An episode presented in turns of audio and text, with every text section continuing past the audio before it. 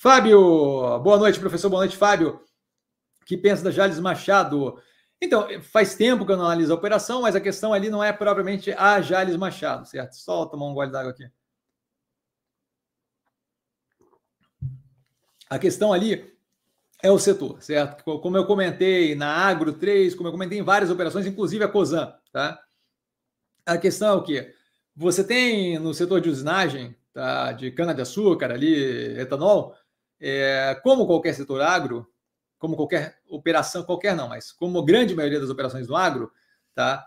É, a dependência de uma cacetada de fatores exógenos, de modo que eu perco muito controle é, do, do resultado final. Independente do quão positiva ou não é a gestão e a, e a, e a qualidade operacional da empresa, eu ainda assim dependo violentamente de muitas outras coisas. A gente teve aí tempos atrás, é, ano passado, se não me engano, frio muito forte no inverno, e aquilo ali afetando a, a, o rendimento das, da, dos canaviais. Assim, é, é, clima, é geopolítica com etanol de milho, e aí os Estados Unidos especialmente, é a possibilidade justamente de diversificação aqui dentro de outras operações que estão fazendo com etanol de milho, é o preço do combustível de, de fonte de petróleo, que é competidor, gasolina e etanol, é uh, demanda, demanda precificação global do açúcar. E quando é, estou falando de açúcar, tem que levar em consideração a Índia, que tem usa ali a,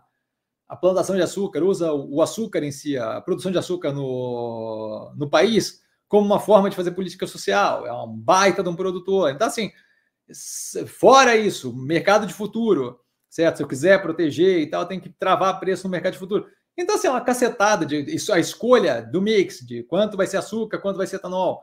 É, é uma cacetada de fatores que não dependem, é, não dependem só da qualidade de operação da empresa. A empresa pode ser maravilhosamente incrível.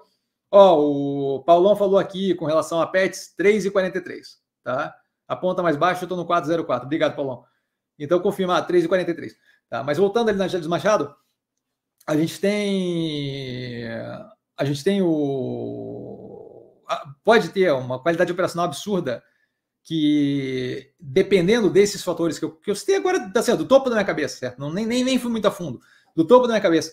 Desses fatores, dependendo desses fatores, eu já começo a ter é, efeito no resultado final, mesmo que a operação vá muito bem. Então, eu não gosto de ficar refém desse tipo de fator exógeno, especialmente num momento que a gente ainda vive de muita volatilidade, certo? Num cenário onde eu esteja um mercado global mais tranquilo, as coisas andando tranquilamente, sem tanta oscilação, com conflito internacional e petróleo, por exemplo, que afeta diretamente a competitividade de gasolina versus etanol, quando não tenho esse tipo de, de, de essa quantidade de, de, de, fatores de risco e volatilidade, tudo bem, ok.